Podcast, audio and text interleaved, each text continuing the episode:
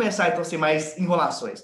Seguinte, pessoal, quando eu falo em advocacia 5.0, eu tenho certeza absoluta que muitas pessoas logo pensam: pô, mas já vai falar de advocacia 5.0? Eu mal tive contato com a 4.0, eu estou tentando me adaptar a essa nova forma de advogar, esse novo, novo modelo que as faculdades não falam nada disso. Como assim, Marcelo? Você quer me confundir, cara? Na verdade, não, pessoal. Eu vou, vou explicar para vocês aqui ao longo desse bate-papo, que se eu pudesse, seria em um boteco, né? Cada um tomando o que quisesse, suco, cerveja, é, etc. Para vocês entenderem que é uma questão mais informal, mas muito rica de conteúdo, não vai achar que aqui é papo furado. É, para você entender de fato o que, que aconteceu na sociedade, por que, que a gente construiu a ideia de que o 4.0 é importante é, e por que, que não é o mais inovador, porque você tem que focar no direito 5.0. Então vamos, vamos lá. Primeiro ponto de tudo, é, a gente, eu vejo que as pessoas falam muito sobre advocacia 4.0, aí coloca no Instagram, aí coloca em tal lugar. Olha, eu sou um profissional 4.0, eu sou um advogado 4.0, eu sou isso, eu sou aquilo, e não vão a fundo e não entendem a linha evolutiva que fez chegar a esse 4.0, porque é o momento da gente repensar e, e, a e, começar a construir juntos, como protagonistas, um novo modelo é, de advocacia, de direito e de sociedade. Então, por isso, eu vou falar com vocês rapidamente a linha do tempo dessa evolução e vocês vão entendendo o que está acontecendo na, na, sociedade. Então, vamos lá. Como é que a gente, como ser humano, é, na nossa história da humanidade, produzíamos as coisas? Primeiro, era de forma artesanal. E se eu fizer uma analogia com a advocacia, pode ser, então, uma, é, uma petição à mão, escrita à mão. E a minha seria terrível, porque minha letra é feia demais. E aí veio a primeira revolução industrial, e a primeira revolução industrial, ela fez o quê? Ela mecanizou a produção. No direito, eu posso fazer uma analogia com máquina de escrever. Eu não sei que quem aí de você teve, vocês é, já teve contato com máquina de escrever. Eu tenho meus 31 anos feitos ontem, é, já vi máquina de escrever, né? não trabalhei, mas eu vi. Depois veio a segunda revolução industrial. E aí, com ela veio a energia elétrica e a produção em série. A Fordismo, depois Taylorismo. E eu poderia colocar, então, como analogia, uma máquina de escrever elétrica, ao mesmo tempo que modelos de petições replicáveis. Então, veja, modelos de petições replicáveis já é algo prévio até mesmo a, a época da computação. Depois vem a terceira revolução industrial. Prestem atenção nessa linha evolutiva, porque ela é muito importante para vocês verem uma série de questões que, a, que nós, o direito, ainda estamos atrasados. Vem a terceira revolução industrial, então, com automação, com computação. E eu posso dizer, então, que os advogados começaram a trabalhar com o Word, Microsoft Word. E olha que interessante, o que hoje no direito, às vezes, às vezes não, é muito inovador, que é automação, que é uso maior de capacidades computacionais, não é algo de hoje, é algo de muito, muito tempo atrás. Sobretudo, a automação, que é, nós estamos falando de uma evolução industrial, existe na indústria há muito tempo. E aí você pensa o seguinte: é, quando eu falo de chatbot, que é robô de atendimento, quando eu falo de automação de petições com NetLex, LoopLex, automação de petições de Visual Law, qualquer coisa que seja, ainda há uma grande dificuldade nos escritórios de advocacia. E aí eu posso falar um pouco da minha experiência. É, o próprio Eric também já foi um dos primeiros heads de inovação de escritório do Brasil. Eu também fui um pouco depois.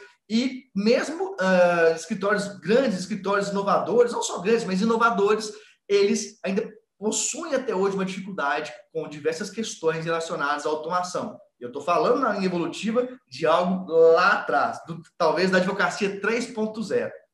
Muito bem. E aí vem a, a, o avanço dessa linha evolutiva, a advocacia 4.0, que é o que está na onda, é o que está na moda, é o que as pessoas falam quando elas querem dizer que são moderninhas. Ou então, como as pessoas gostam, é o que está na hype.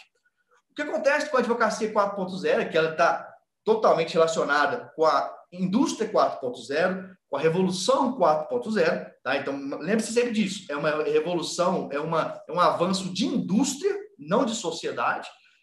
Basicamente, a ideia é o mundo dos dados, a cibernética. Então, são dados que eu passo para vocês aqui por meio da minha casa. Estou aqui no interior de Minas Gerais, em Sete Lagoas, falando para o Brasil inteiro, provavelmente até para fora do Brasil, que a Verbo tem alunos para tudo quanto é canto. É, e aí, nós estamos transmitindo dados, tá? não só meu dado de transmissão, os seus dados, de quanto tempo você assiste, do que você comenta, se você curte, se você não curte. Tudo isso são dados que estão sendo gerados, estão sendo transmitidos.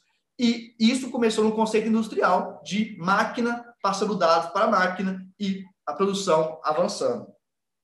Essa quarta revolução industrial, que é a base da advocacia 4.0, esse é o maior ponto para a gente entender, não começou agora, ou não começou em 2015, quando iniciou-se o uso do, do termo advocacia 4.0, indústria 4.0. Não. É uma terminologia, é um modelo de produção que já existe há mais de 20 anos que existe antes dos anos 2000. Então, primeiro ponto, a indústria 4.0 é o que é a base da advocacia 4.0 e ela não é nova. Ela existe há mais de 20 anos. Então, você está pensando assim, peraí, Marcílio, então você está me dizendo que aquela, aquela ideia de, de advocacia tecnológica que todo mundo fala por aí, que é algo mais moderno que existe, ela já é algo de 20, 25 anos atrás? isso. Isso é o primeiro ponto que você precisa entender para quebrar já o paradigma da sua mente sobre evolução. E aí que nós vamos falar da questão de modelos de negócio, modelos de sociedade, e você vai entender aonde eu quero chegar. Juntamente com essa indústria 4.0, é, o que, que fez crescer muito essa indústria 4.0 foi o crescimento da internet de uma forma mais democrática. Então, a internet de forma comercial, que iniciou meados da década de 90. Tá? Então, a internet começou a fazer com que as pessoas tivessem acesso a muita informação e, com isso, o desenvolvimento da indústria cibernética, a informação sendo passada um para o outro.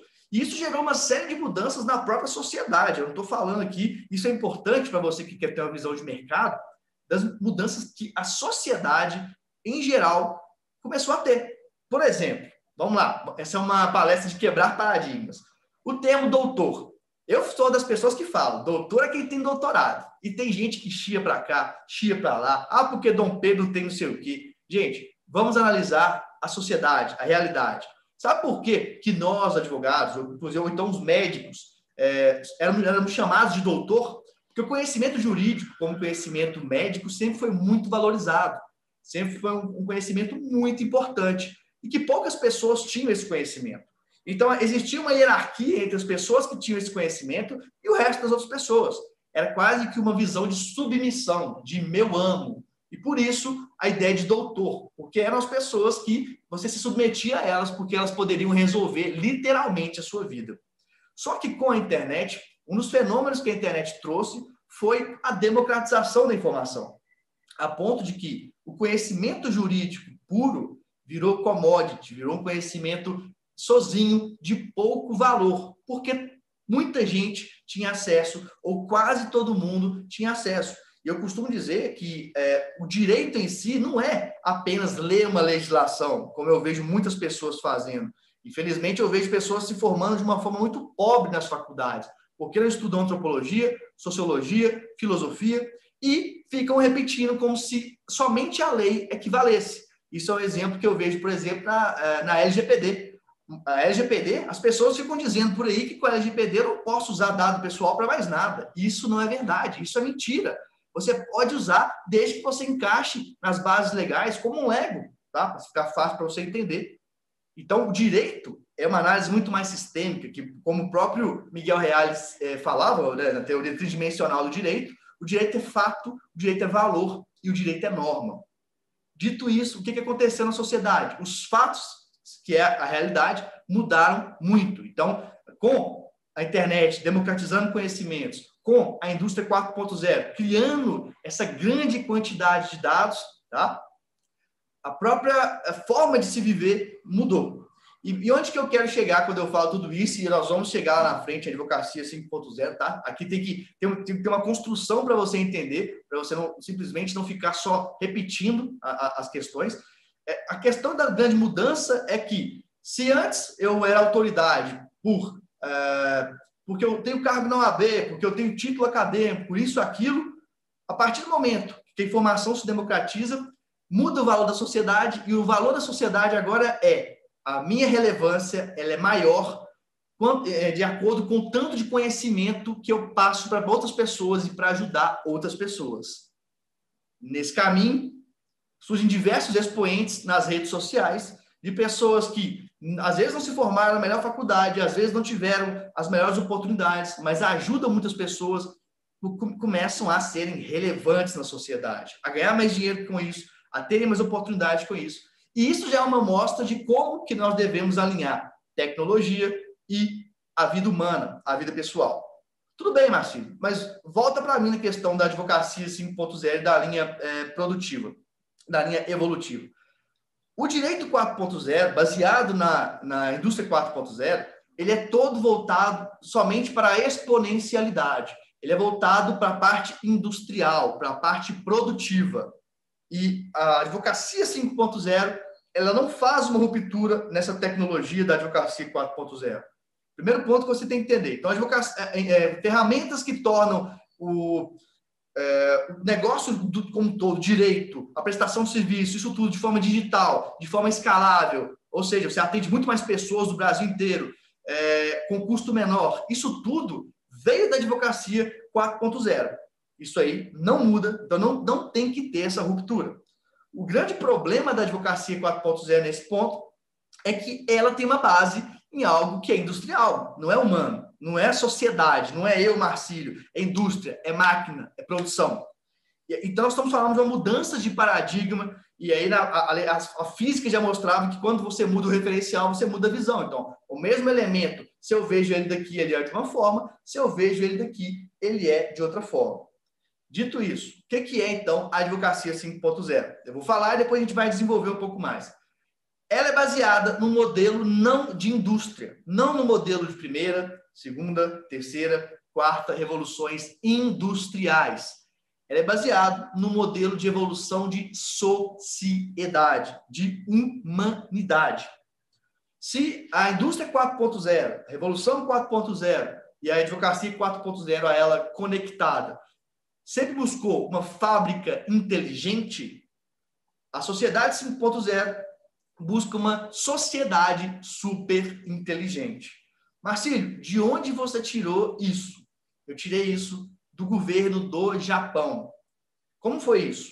Lá em 2016, o governo japonês, e aqui você tem que lembrar que o Japão é extremamente evoluído tecnologicamente, muito mais do que a gente, muito mais que vários outros países de primeiro mundo, mas naquele momento o Japão percebeu que, olha, sociedade, olha indústria, olha iniciativa privada, olha iniciativa pública, nós estamos muito desenvolvidos tecnologicamente. Mas nós estamos vendo que a tecnologia, esse modelo da indústria 4.0, que por sinal foi criado na Alemanha, esse modelo não está melhorando a vida das pessoas. Esse modelo está gerando pessoas estressadas, pessoas com diversas doenças psicológicas, eh, índice de suicídio muito alto.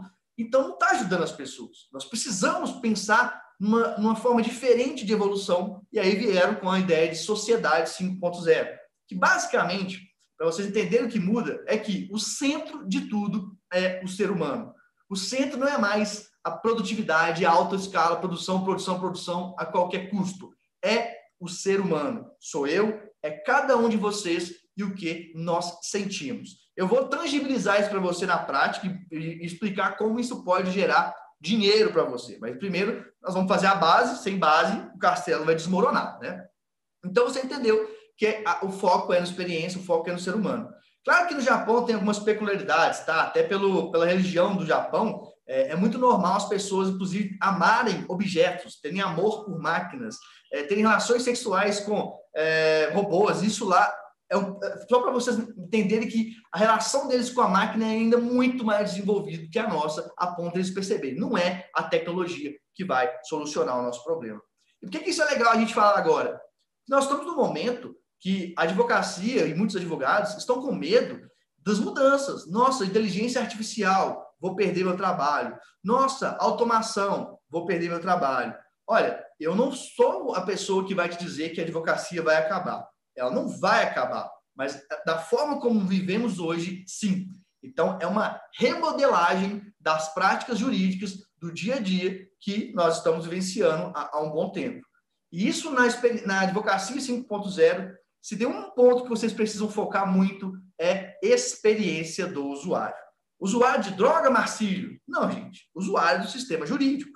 Usuário do sistema jurídico é o cliente, é você, sou eu, é o estagiário, é o juiz, é o promotor. Todos nós somos usuários do sistema jurídico.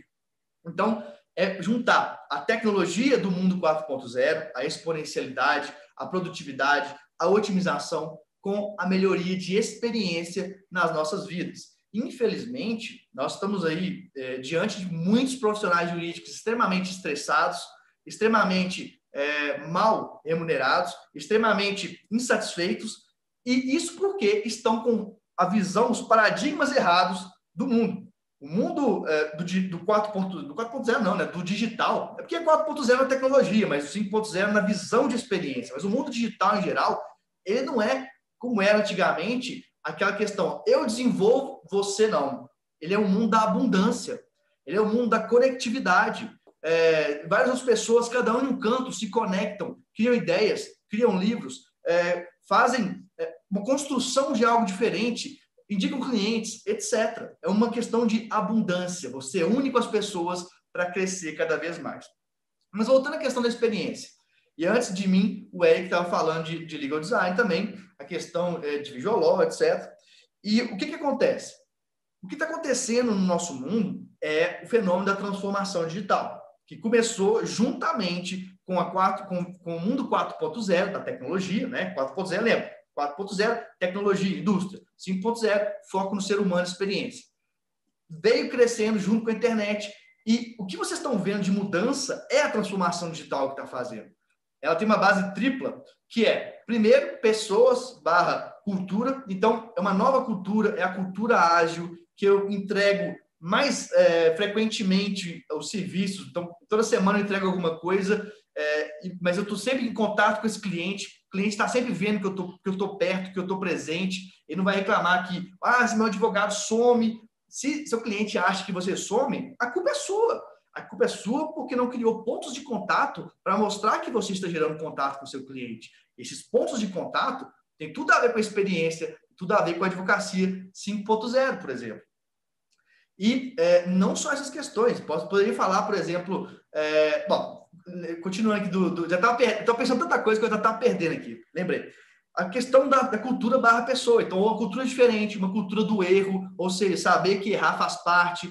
É, o direito normalmente tem um pavor com relação ao erro, porque o, direito é muito contrário a risco. Mas, meus amigos, minhas amigas, tenho que dizer para vocês, cada vez mais temos que ser empreendedores. E empreender, o empreendimento acontece na zona de risco, na zona cinzenta. Não é na zona de segurança que você tem. Na zona de segurança, você vai ter mais do mesmo. Agora, onde você corre risco é onde você se desenvolve. Então, uma nova, uma nova espécie de cultura está acontecendo, muito puxada pelas startups, puxada pela forma de enxergar, pela forma de entregar valor, pela forma de encantar também os clientes e as pessoas. Uma outra, uma outra vertente da transformação digital é justamente as ferramentas, justamente a tecnologia. Mas para você implementar uma ferramenta, uma tecnologia, você tem que pensar, para que, que eu vou fazer isso? O que, que isso vai melhorar na minha vida, na vida do meu cliente, na vida dos meus parceiros? Senão, não faz sentido. Senão, você vai gastar dinheiro à toa. Então, como eu dei de exemplo, seja uma automação de atendimento, um robô fazer um atendimento inicial, fazer, é, é, de repente, separar aquele cliente que você precisa usar mais tempo com, com ele ou não, seja uma automação de petição, seja um rastreamento da página com o próprio Hotjar, que você vai ver onde a pessoa mais olha.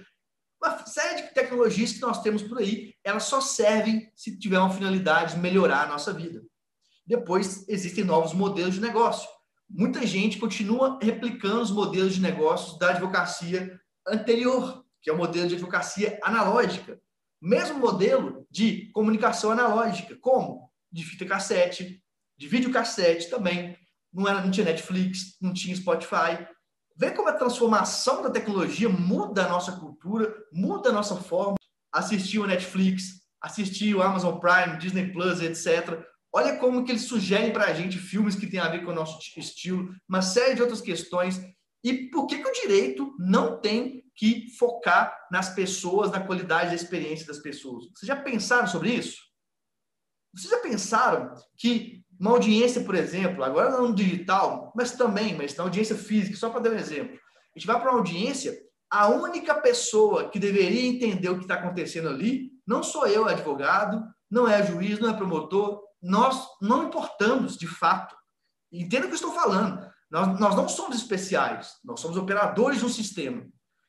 E quem mais importa é o nosso cliente. E a única pessoa que não entende que, o que está sendo falado, o tipo de linguajar, não entende o fluxo das coisas que acontecem, não entende nada. Tem um ambiente totalmente frio, totalmente desacolhedor. Por que, que isso acontece com, com direito? Todas as outras áreas estão preocupadas em melhorar a experiência, em melhorar, é, eu digo até uma, uma, palavra engraçada, em tornar o direito algo mais gostoso para a gente. Por que, que a gente enxerga que o direito tem que ser aquela coisa sisuda, doída, difícil? Ai, estou trabalhando até três horas da manhã. Ai, meu Deus do céu, preciso beber. Aí vira alcoólatra porque senão não dorme. Já pararam para pensar que isso é um reflexo de um direito que precisa mais de um 5.0? Precisa mais de um cuidado com o ser humano, de um cuidado com a experiência? Eu quero que vocês pensem sobre isso, porque o conceito de usuário somos todos nós. Não é só o cliente. Sou eu também, Marcílio, como operador do direito, que não trabalho mais com processo judicial. Hoje em dia eu só trabalho com consultoria, tá? mas eu continuo sendo operador do direito, você que tem uma audiência, todos nós temos que ter uma experiência melhor. E por que, que o direito sempre evita-se isso? Por que, que eu sou obrigado a ter uma roupa tal para poder fazer uma audiência? Por que, que eu sou obrigado a uma série de coisas que não fazem sentido, é simplesmente é, firulas, simplesmente é, enfeites, que eu quero dizer. O direito confunde liturgia com é, excesso de formalidades, muitas vezes. E, e, no mundo da experiência, no mundo do 5.0, tudo aquilo que não for melhorar a experiência do cliente não serve para nada. Mas, ao mesmo tempo, aquilo tudo que melhora a experiência do cliente serve muito. Um exemplo? Aí, se você quiser atender o cliente é, presencialmente, né? Para online já é outros, outras dicas. Por que, que você não pergunta o cliente a cor do documento que ele mais gosta, para você fazer o visual na cor que a pessoa mais gosta? Pergunta que tipo de cheiro a pessoa mais gosta. Ah, mais amadeirado, mais cítrico. Solta aquele cheirinho gostoso no atendimento. Pergunta, é, enfim, o tipo de música. E pergunta várias questões para tornar aquela experiência, o cliente estar no seu escritório, como algo mais acolhedor, como algo mais, muito além do resolver meu problema. Resolver o problema é obrigação. Não é, é nossa, eu sou muito bom, eu, eu faço, eu sei, eu sei o direito. Não, isso é obrigação, gente. Saber o direito não, não é mais diferencial, não vai te fazer ganhar muita grana, não vai te fazer ajudar o direito ou ajudar muito o seu cliente. Grave essa frase, tá? Na minha visão, a obrigação de meio que aqui nós, profissionais de direito, temos, é uma grande perdição para o próprio direito. Porque por conta da obrigação de meio, a gente fala, fala assim: ah, eu fiz minha parte, eu não perdi prazo, lavo minhas mãos. Tudo bem, mas e toda aquela experiência naquele caminho, aquele passo a passo, aquele, todos os pontos de contato que você tem com o seu cliente, por que, que aquilo não é importante? Por que, que, por que, que mesmo o seu cliente perdendo é, uma demanda judicial, ele não pode ficar mais confortável? Por que, que mais uma vez, por que, que tem que ser doído? Por que, que tem que ser difícil? Pense sobre isso. E falando de uma, de uma forma mais é, é, questão mais prática também, e continuando a transformação digital, que eu falei com vocês, que é cultura, ferramentas e depois modelos de negócio. É, os modelos de negócio hoje, pessoal, você não precisa mais ter o escritório físico. Você pode ter totalmente o escritório digital, focar os seus esforços financeiros em softwares de melhor, melhoria do atendimento, em softwares de análise de dados, muito mais do que ter um escritório robusto, grande, chique, porque não é isso que o cliente cada vez mais quer. Fora que, no mundo digital, não existe mais barreiras territoriais, ou elas estão diminuindo. Não existem é, tantas barreiras hierárquicas como normalmente o direito tinha. Então, se você entende que o digital é muito mais livre, é muito mais democrático, e vai para o jogo do digital, tá? vai para o mercado, buscando melhorar a vida do seu cliente em todos os pontos que ele tem com você, você começa a encantar o seu cliente. E, naturalmente, seu cliente vai te indicar para outros clientes e vai, vai fazer o que eu falo, sair da demanda incremental, que é aquela demanda que você só paga a conta, e vai entrar para a demanda exponencial. Aí sim o exponencial vai ser legal para você. O exponencial por quê? Porque você atendeu muito bem um cliente, ele vai te indicar para vários outros clientes, que vai te indicar para vários outros clientes e vai fazer na roda girar. Lembrando que você vende não é só para novos clientes, nós gastamos até 10 vezes mais com novos clientes do que com os clientes que a gente já tem.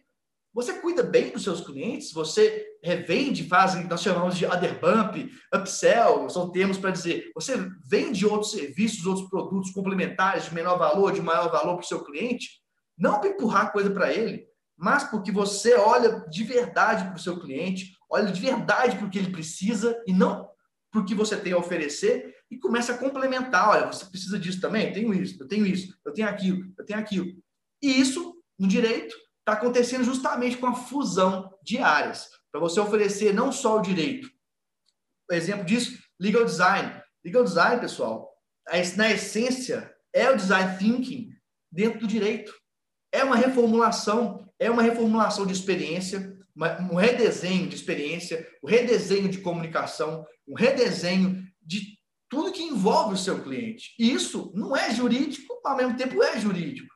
Porque o direito, como diria Miguel Reale, é fato, valor e norma. Então, é uma construção para entender que o direito é tudo que a gente pode ter na sociedade. Tá, tudo bem, Márcio. Mas aí você falou que iria é, ajudar, então, a juntar tecnologia com o lado humano. Vamos lá. A parte tecnológica. Primeiro ponto, você vai ter que automatizar o máximo que você puder, melhor para você. Inclusive em Visual tá? Eu defendo que se você puder automatizar em Visual para alguns modelos de negócio, você deve. Ah, mas você fazendo isso, você não é específico. Existe um conceito que se chama cohort, que são o seguinte: você entende que vários grupos possuem características muito semelhantes. Se você percebe que vários grupos possuem características muito semelhantes, ou seja, nichos e subnichos, você consegue sim automatizar até em nichos muito específicos. Muita gente vai, gente vai falar, ah, mas não tem jeito. Tem, tá? Desculpe, mas tem. O, o básico do mundo dos dados é quase tudo você pode ver aquelas características semelhantes, agrupar e aí, se você quiser, automatizar. E mais, uma forma mais específica ainda, é, existe o um princípio que é o princípio de Pareto, e vocês, se vocês querem ter um direito digital, um mundo das startups, etc., produtivo, estou falando de grana, eu não quero só que vocês achem legal, achem lindo e não ganhem grana, não. Eu quero que vocês ganhem grana. Eu quero que vocês sejam ricos no seu conceito de riqueza. Pode ser maior ou menor, pode ser morar na praia, é, numa casa pequena, pode ser numa mansão. Aí não cabe a mim, no seu conceito de riqueza, mas eu quero que você possa fazer isso. Você só vai conseguir isso no mundo digital, na minha visão, percebendo essa questão do princípio de Pareto. Então, é, 20% do seu trabalho vai ser artesanal. 20% do seu trabalho vai ser talvez mais pensado, 80% vai ser automatizado. Isso na sua venda. Então você vai fazer funis de venda específico para cada tipo de cliente, vai pensar muito, vai fazer a parte artesanal, automatiza. Funis de petições, automatiza. E assim você consegue atender mais pessoas, ganhar mais dinheiro e ajudar mais pessoas também. Nós, em momento nenhum, estou dizendo aqui que você não vai ajudar mais pessoas. Lembre-se, a base da advocacia 5.0 é experiência. E essa experiência, pessoal, você consegue ser, fazê-la cada vez mais específica como informação, dados. E aqui vai, então, mais uma quebra para aquelas pessoas que acham que dados não podem ser feito nada, que a LGPD não permite. Não. O ouro dos dados, a parte mais importante dos dados, é os dados como inteligência de negócio. Você mapeia os dados, mapeia comportamentos, vê como aquela pessoa gosta de ser é, atendida ou não. Eu adoro a Netflix mapear é, os meus gostos e me oferecer aquilo que eu gosto. Porque não adianta nada, de repente ela vai me oferecer, não sei, um exemplo, é, um filme é, viking é, junto com ET que eu não gosto. Eu não sei, estou dando exemplo. Para que eu vou querer isso? Eu quero uma coisa que faz parte de mim. Então, eu gosto dessa personalização. E a gente do direito precisa ver isso muito menos como algo a se combater e mais algo para a gente também trazer para a gente e usar isso também no nosso dia a dia, tá? Um outro ponto que eu acho legal de falar é o seguinte, talvez você possa se questionar. Ah, Marcílio, mas não existe o direito 5.0. Não existe a advocacia 5.0. Se você vier com essa linha de argumento, eu tenho que dizer que nem a 4.0 existe como deveria. Eu fiz uma vez uma pesquisa no Instagram Direito, que é o maior Instagram jurídico da América Latina, em novembro de 2019, antes da pandemia. E aí 2.500 pessoas responderam. Perguntei, sabe o que é transformação digital? 95% não sabia. E transformação digital tá ligado com a advocacia 4.0. Você sabe o que é startups? 75% não sabiam. Então, eu digo para vocês, eu já, ao longo dos dois últimos anos, eu faço pesquisas semanais, eu digo para vocês que 90% das pessoas do direito não estão ligadas nem na 4.0. E eu não sou a pessoa que vou dizer tadinhas dela. Tadinho, tudo bem, tadinhas dela. Mas eu estou preocupado é com você que está aqui comigo. Porque se você enxerga isso, a, a visão de negócio é, que eu acho que você deve ter é o seguinte: problema dessas pessoas. Eu estou aqui, eu quero ser dentro desses 10% e eu quero estar no topo da cadeia alimentar jurídica. Então, vocês que estão aqui e que já estão entendendo desse mundo do 4.0, eu acho que vocês deveriam entender mais que o 4.0 não é o mais novo. Não porque o Marcílio está falando, pesquisem, vocês vão ver sobre Fórum Econômico Mundial, é, muita coisa relacionada a isso. Vocês vão entender que o mundo hoje é o mundo da experiência. A nova economia ela está muito relacionada à experiência. Se você conseguir alinhar uma entrega de um resultado jurídico a uma experiência gostosa, não vai importar mais nada. Se você, ah, eu fui em Harvard, eu fui da MIT, não é isso que importa para o seu cliente. O que importa é a sua entrega, é a experiência que ele vai ter com você. Tá? Então, se você acha que ah, não existe o 5.0, o 4.0, não existe para a maioria das pessoas do direito também não. Tudo bem. Então, uma outra pergunta que você pode fazer para mim. Marcelo, mas por que, que as pessoas não falam do, 4. do 5.0? Por que, que as pessoas falam mais do 4.0? Simples existe uma lei, e que não é uma lei do direito, que é a lei de difusão da informação. Essa lei de difusão da informação, ela, ela dita, e já tem muitos anos isso, como que uma informação ela é entendida, ela é propagada pelas pessoas. E ela fala, inclusive continua isso nesse caso, que 2,5% das pessoas são realmente inovadores tá, no mercado. Aí vem depois 13,5% de pessoas que é, são os primeiros adotantes, então, vocês que estão aqui são as pessoas que podem ser os primeiros ainda no mercado. Isso é uma curva. A curva começa a crescer. Depois vem a maioria inicial, 34% por aí. Quando vem a maioria inicial, é o que nós chamamos de hype, topo. Quando chega no topo, quando está todo mundo falando daquilo, é bom sinal? Não. É sinal de que o mercado vai cair. Com visual law, que o Eric falou, é a mesma coisa. Com tudo é a mesma coisa. Quando você entra antes, você desenvolve mais é, tem até aquele conceito do oceano vermelho e oceano azul, né? O oceano vermelho é aquele que está cheio de sangue, as pessoas dando cotovelada no outro, é, e os tubarões grandões comendo os clientes grandes, e os pequenos aviltando no horário para sobreviver, para pagar boleto. Quando você vai para um outro oceano, que é o oceano azul, imagina o mar do Caribe, lindo, azulzinho, tranquilo. Você vai nadando muito mais tranquilo, você vai se desenvolvendo mais tranquilo, você vai errando mais tranquilo, porque sim, você vai errar pra caramba. Eu erro demais. Nós erramos muito. Só que o lance é saber que você vai errar e vai evoluir e não errar de novo. Então, dentro dessa lei de difusão da inovação, depois que vem a hype, vem 34%, que a maioria é tardia, depois 16% que é o retardatário. Aqui começa a cair a curva. Começa lá, daqui a 15 anos, vai estar todo mundo falando de, de, de direito 5.0, já vai começar a perder um, um potencial competitivo que você pode ter com base nisso. É isso que eu quero que vocês entendam. Mas não porque eu estou falando, não engulam o que eu estou falando, pronto. Pesquisem, questionem, testem. Uma das coisas mais importantes no mundo digital, no mundo da experiência, pessoal, teste. Teste AB, seja para postagem, seja para criação de produto, serviço. Tudo tem a ver com teste. Por que, que tem a ver com teste? O que, que isso tem a ver com o mundo 5.0? Quanto mais você testa, mais você vê na experiência o que é mais aceito por um determinado grupo que você está testando. E não adianta botar todo mundo numa vala comum. Quanto mais específico você for, mais você consegue é, ser uma, uma autoridade naquele nicho. Então, por exemplo, startup. Pô, se você conseguir, eu sou especialista de fintechs, startups financeiras, é, que trabalham com crédito de carbono, por exemplo. Estou sendo extremamente especial, é, específico naquilo. Quanto mais específico você for, mais autoridade você será. Porque lembre-se, nós estamos num mundo gigante em rede. Não é mais aquele seu mercado da sua comarca, da sua região, é o mundo inteiro.